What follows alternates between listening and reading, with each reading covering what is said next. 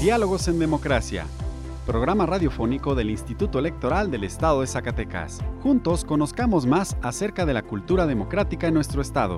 Escúchanos todos los miércoles a las 4.30 de la tarde por el 97.9 de FM del Sistema Zacatecano de Radio y Televisión. Diálogos en Democracia.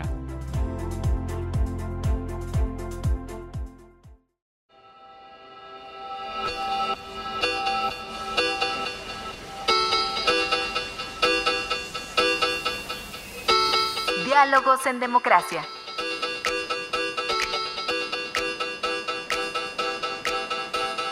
Elecciones, debates, participación.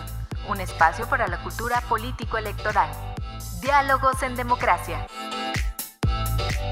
Hola, muy buenas tardes, bienvenidos a Diálogos en Democracia, programa radiofónico del Instituto Electoral del Estado de Zacatecas. Mi nombre es Paola Rodríguez y agradezco que me acompañen en una emisión más. El día de hoy hablaremos sobre el proceso y las modalidades del voto en el extranjero. En nuestra cápsula histórica conoceremos a Alberto Carrera Torres, militar revolucionario, y presentaremos las modificaciones y adiciones a diversas disposiciones de los lineamientos para el registro de candidaturas a cargo de elección popular dentro de este proceso electoral 2020-2021.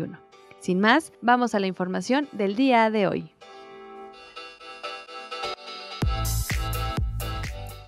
Diálogos en Democracia. Esta semana en la historia. Efemérides.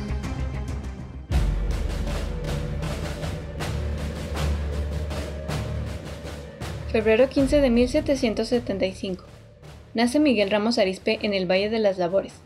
San Nicolás de la Capellanía, hoy Ramos Arispe, en Coahuila.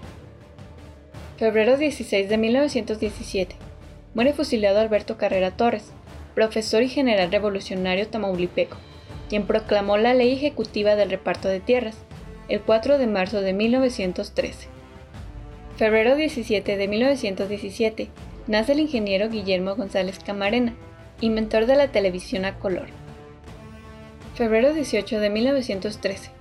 Madre y Pino Suárez son aprendidos en Palacio Nacional por Aureliano Blanquet dentro del periodo de la llamada Decena Trágica. Febrero 19 de 1880.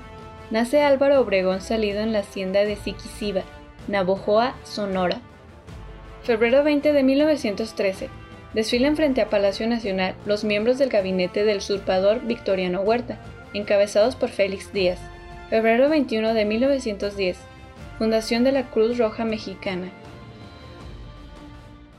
Diálogos en Democracia. ¿Sabes cómo será y cómo se llevará a cabo el voto de los zacatecanos residentes en el extranjero en este proceso electoral? La consejera electoral maestra Brenda Mora Aguilera nos explica las formas y los procedimientos que se llevarán a cabo para que los ciudadanos mexicanos residentes en el extranjero emitan su voto en las próximas elecciones. Y bueno, efectivamente estas modalidades de votación, el voto postal, ese, el voto por correo postal se, viene desarrollando desde el 2006 en lo que son las elecciones federales. Eh, y ha sido eh, la forma en que se ha votado desde el extranjero, se le envía el paquete electoral al ciudadano o ciudadana, lo recibe en el domicilio que proporciona, ahí va su boleta electoral y también va una guía ya prepagada para que pueda ejercer su voto y regresar el, eh, el paquete, ya no tiene ningún costo, ya está pagado.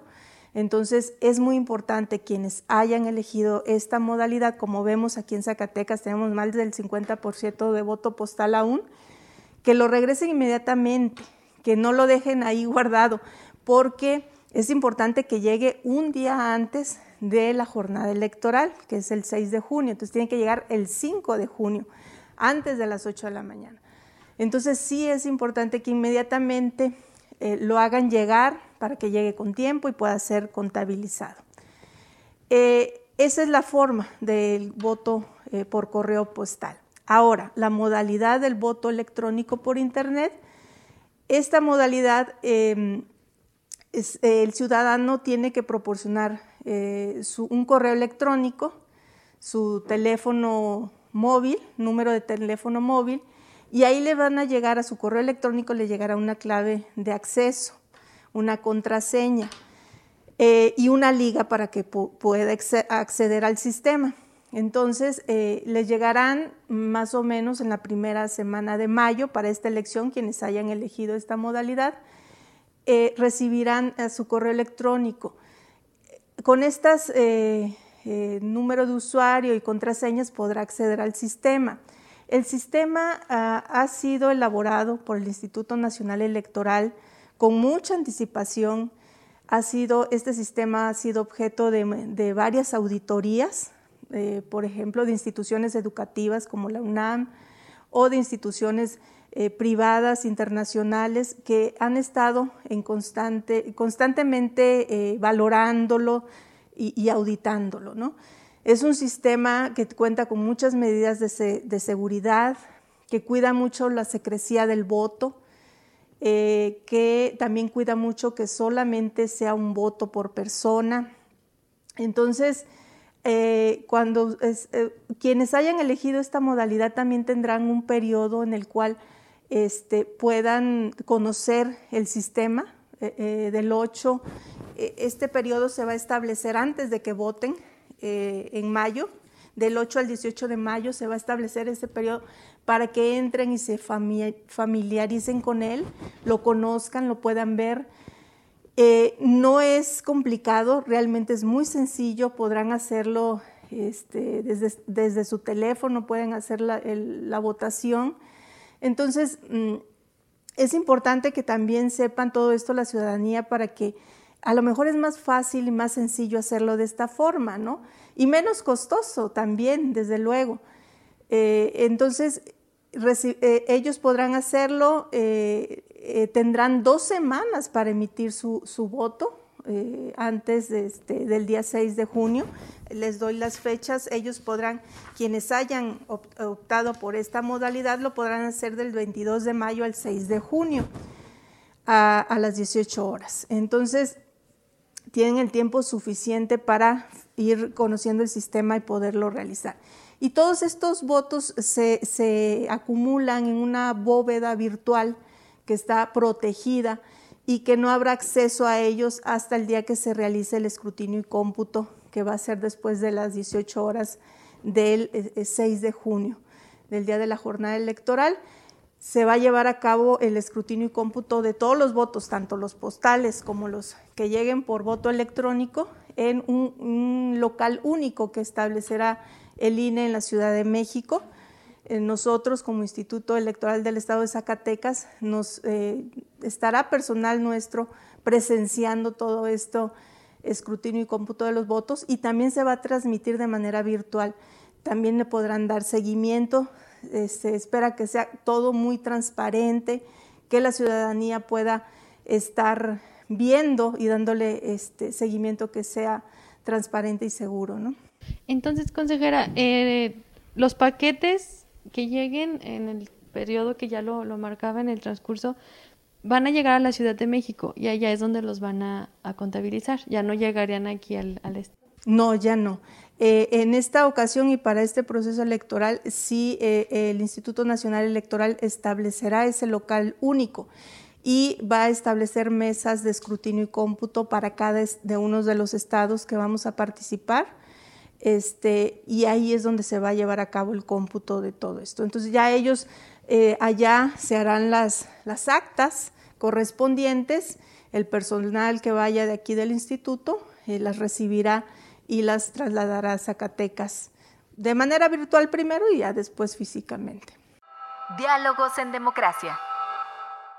Quienes residen en el extranjero pueden votar en la elección de la gubernatura y solo necesitan seguir tres pasos. Primero, tener su credencial para votar vigente. Si está vencida o no la tienen, pueden tramitarla en la embajada o consulado más cercano. Segundo, registrarse en votoextranjero.ine.mx y elegir la modalidad de voto postal o electrónico por Internet. Tercero, ejercer su voto. Si tienes familia en el extranjero, avísales. Zacatecas está donde estás tú. Instituto Electoral del Estado de Zacatecas. Diálogos en Democracia. El Consejo General del Instituto Electoral del Estado de Zacatecas, en sesión extraordinaria, aprobó las modificaciones y adiciones a diversas disposiciones de los lineamientos para el registro de candidaturas a cargos de elección popular de los partidos políticos y coaliciones, para garantizar que se incluya en el registro de las candidaturas a personas indígenas, con discapacidad y personas de la diversidad sexual. La consejera electoral maestra Brenda Mora Aguilera, en su calidad de presidenta de la Comisión de Asuntos Jurídicos, expuso el proyecto de acuerdo. Los artículos primero de la Constitución Política de los Estados Unidos Mexicanos y 21 de la Constitución local establecen en su parte conducente que todas las personas gozarán de los derechos humanos reconocidos en la Constitución y los tratados internacionales de los que el Estado mexicano sea parte, así como de las garantías para su protección. Asimismo, señala que todas las autoridades en el ámbito de sus competencias tienen la obligación de promover, respetar, proteger y garantizar los derechos humanos de conformidad con los principios de universalidad, interdependencia, indivisibilidad y progresividad. De igual manera, queda prohibida toda discriminación motivada por el origen étnico o nacional, género, edad, discapacidades, condición social, condiciones de salud, religión, opiniones, preferencias sexuales, estado civil o cualquier otra que atente contra la dignidad humana y que tenga por objeto anular o menoscabar los derechos y libertades de las personas. Derivado de ello, los derechos humanos se instituyen como un principio rector de la actividad estatal, es decir, se manifiestan en su vertiente objetiva, la cual obliga a que las autoridades realicemos acciones proactivas en favor de las y los ciudadanos, con el objetivo de promover y garantizar las condiciones necesarias para el libre ejercicio de sus capacidades, el desarrollo de su personalidad y la protección y enriquecimiento de su dignidad humana, siempre bajo la perspectiva del derecho pro persona. En el acuerdo aprobado se establece que los partidos políticos deberán garantizar la postulación de al menos una fórmula de candidaturas indígenas en las listas de regidurías por el principio de representación proporcional en los siguientes municipios: Trinidad García de la Cadena, Valparaíso, General Enrique Estrada y Tlatenango de Sánchez Román, donde el porcentaje de población indígena es mayor al 2.5% respecto a la población total observando la paridad de género y alternancia en la integración de las listas. Una democracia requiere que todas las voces tengan acceso al debate público y político, motivo por el cual resulta de vital importancia que la representación política de los distintos grupos tengan una verdadera presencia que permita lograr una democracia inclusiva. Por otro lado, es preciso señalar, además, que el pasado 18 de enero de 2021, esta autoridad electoral recibió escritos, signado uno de ellos por la C.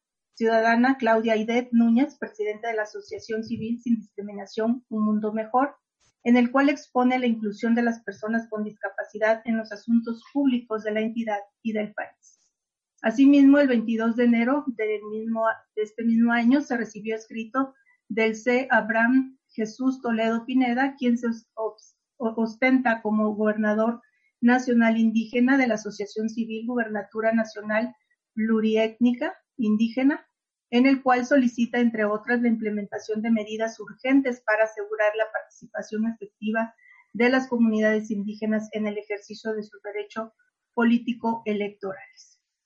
Por todas estas consideraciones y después de llevar a cabo un análisis y valoración de datos e información sobre la presencia y existencia de algunos grupos en situación de vulnerabilidad en nuestro Estado, este órgano superior de dirección considera viable e impostergable avanzar en la implementación de medidas que garanticen la inclusión y el avance de la protección de los derechos, derechos políticos electorales, tanto de la comunidad indígena, personas con discapacidad y personas de la diversidad sexual, a efecto de que puedan participar de la construcción de la vida política en el Estado y con ello puedan incidir tanto en la agenda legislativa como en las políticas públicas en la entidad. De igual manera, se precisa que los partidos políticos deberán garantizar en la postulación de las listas de regidurías por el principio de representación proporcional al menos una fórmula de candidaturas de personas con discapacidad de tres de los 15 municipios con mayor porcentaje de población con alguna discapacidad, los cuales son El Plateado de Joaquín Amaro, Momax, Tepetongo, Trinidad García de la Cadena, Huanusco, Susticacán, Montescobedo, Moyagua, Nochistlán de Mejía, Atolinga, Aposol, Tabasco, Apulco, Pánuco y Jiménez del Teul, observando la integración de sus listas los principios de paridad de género y alternancia. También en la postulación de candidaturas a diputaciones, los partidos políticos deberán garantizar el registro de al menos una fórmula de personas con discapacidad o de la diversidad sexual por el principio de mayoría relativa o bien por el de representación proporcional, dentro de los primeros seis lugares. Fórmula que podrá integrarse de manera mixta, es decir, puede estar conformada por una persona con discapacidad y una persona de la diversidad sexual. Asimismo, en la postulación de candidaturas a regidurías, los partidos políticos deberán garantizar el registro de una fórmula de candidaturas de personas de la diversidad sexual por el principio de mayoría relativa o por el de representación proporcional en al menos tres de los 58 municipios. No pasa inadvertido para esta autoridad administrativa electoral que en el presente proceso electoral la etapa de precampañas ya concluyó y que, y que están avanzando los procedimientos internos de selección de candidaturas. Por ello, este órgano superior de dirección considera viable aplicar ya de forma progresiva medidas afirmativas de tal manera que para el presente proceso electoral se logre la postulación de un porcentaje como piso mínimo para ir incrementando la participación de estos grupos en el registro de candidaturas propuestas por los partidos políticos y a su vez resulte significativo para poder transformar en realidad la posibilidad de inclusión de estos grupos vulnerables. Diálogos en democracia. Alberto Carrera Torres, 1888-1917. Nace el 23 de abril de 1888 en el municipio de Bustamante, región serrana de Tamaulipas. Cursó sus estudios en Tula, Tamaulipas, bajo la dirección del profesor Manuel Villasana. Fue maestro de primeras letras y estudió por su cuenta Derecho.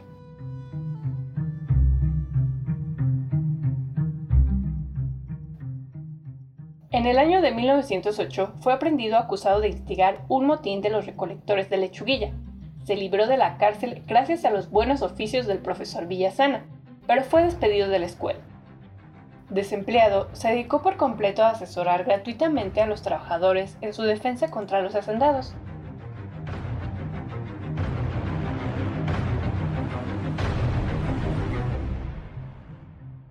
quienes mandaron a sus esbirros a darle una paliza, y al resistirse le dispararon un balazo en la pierna, cuyas complicaciones, años más tarde, le causarían una amputación hasta la cadera, pese a la cual continuaría siendo un magnífico jinete. Al convocar Madero a la revolución en 1910, Carrera Torres se levantó en armas en la zona limítrofe entre Tamaulipas, San Luis Potosí y Nuevo León. El 21 de mayo de 1911 se apoderó de Tula, cabecera del cuarto distrito de Tamaulipas, e instaló el primer ayuntamiento maderista presidido por Filiberto Sustaita. Al ocupar Ciudad del Maíz el 17 de noviembre de 1912, se unió al plan de Ayala de Emiliano Zapata.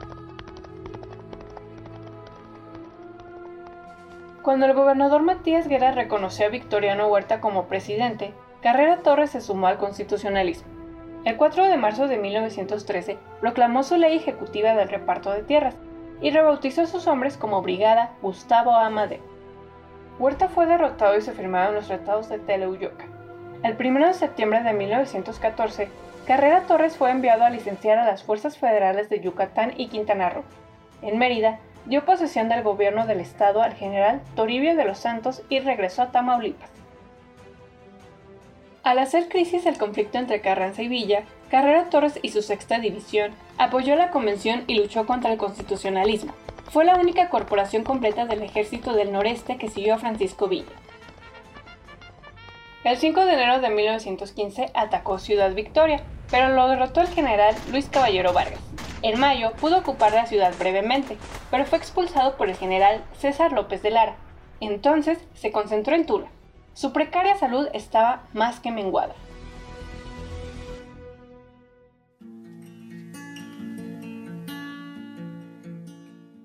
El 16 de febrero de 1917, para ser fusilado, fue sacado de la prisión ubicada en la Plaza de Armas y obligado a caminar hasta el Panteón de Ciudad Victoria, Tamaulipas donde muere a las 4 de la tarde. ¿Y tú, conocías la historia de Alberto Carrera Torres? Te invito a que nos compartas tu opinión a través de las redes sociales. Mi nombre es Andrea Román y agradezco que me hayas escuchado.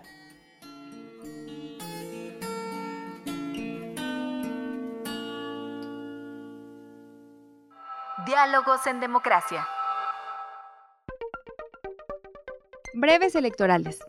El Consejo General del Instituto Electoral del Estado de Zacatecas, en sesión extraordinaria, aprobó la procedencia de los criterios para garantizar la paridad de género en las candidaturas de ayuntamientos a diputaciones presentadas por la coalición Juntos Haremos Historia de Zacatecas, así como por los partidos políticos del Trabajo, Verde Ecologista de México, Movimiento Ciudadano, Morena, Nueva Alianza Zacatecas, Del Pueblo, Paz para Desarrollar Zacatecas, Movimiento Dignidad Zacatecas, La Familia Primero, Encuentro Solidario y redes sociales progresistas se llevó a cabo la séptima reunión del Grupo de Trabajo del Voto de las y los mexicanos residentes en el extranjero entre autoridades del INE y los organismos públicos locales electorales. Por parte del Instituto Electoral del Estado de Zacatecas participaron el consejero presidente maestro José Virgilio Rivera Delgadillo, la maestra Brenda Mora Aguilera, consejera presidente de la Comisión Especial del Voto de las y los Zacatecanos residentes en el extranjero, la consejera electoral maestra Yasmín Reveles Pasillas, con el acompañamiento de la maestra Blanca Cerda, encargada de despacho de la unidad del voto del extranjero. La reunión contempló el avance de las solicitudes de inscripción a la lista nominal de electores residentes en el extranjero,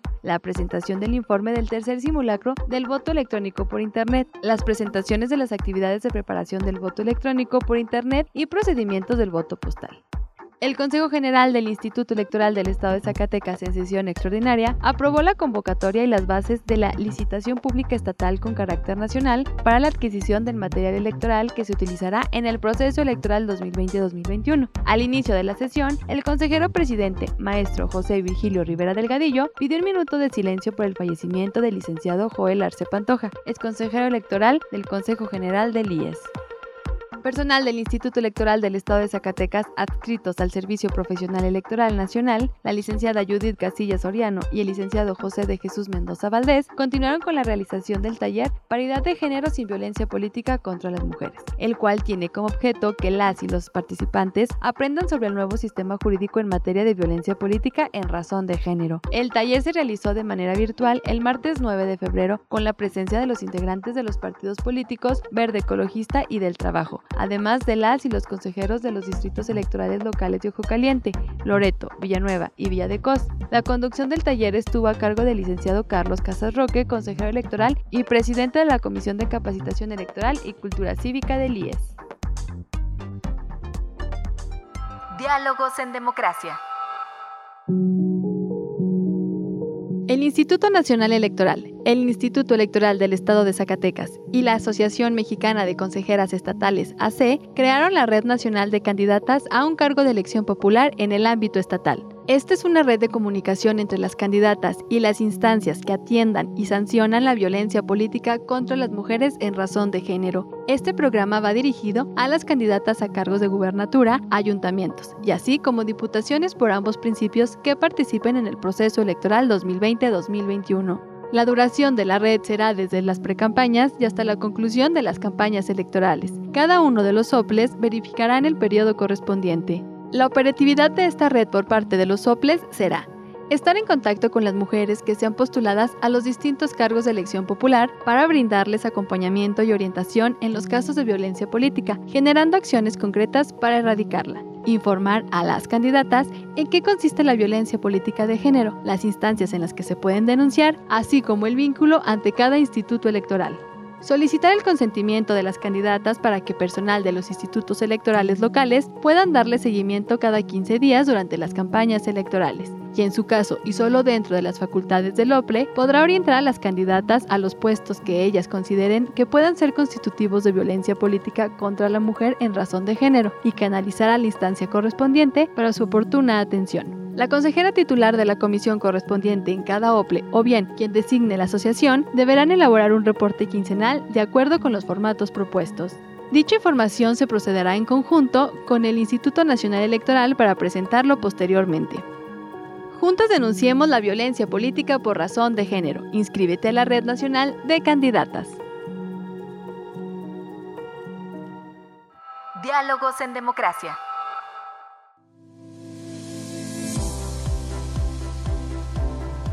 Estimados escuchas, hemos llegado al final de esta emisión. Antes de despedirnos, queremos invitarlos a que interactúen con nosotros a través de nuestras redes sociales. En Facebook nos encuentras como Instituto Electoral del Estado de Zacatecas, en Twitter como arroba ISS y en nuestro canal de YouTube ISTV, donde podrás consultar las sesiones en vivo, así como todo nuestro material audiovisual. También nos puedes encontrar en la plataforma Spotify como Radio IES.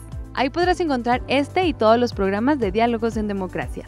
Agradecemos a CISARTI a su directora Teresa Velázquez por la transmisión de este programa del Instituto Electoral del Estado de Zacatecas. Y a ustedes les agradecemos que nos hayan acompañado y los esperamos el próximo miércoles. Me despido de ustedes, muchas gracias y hasta la próxima.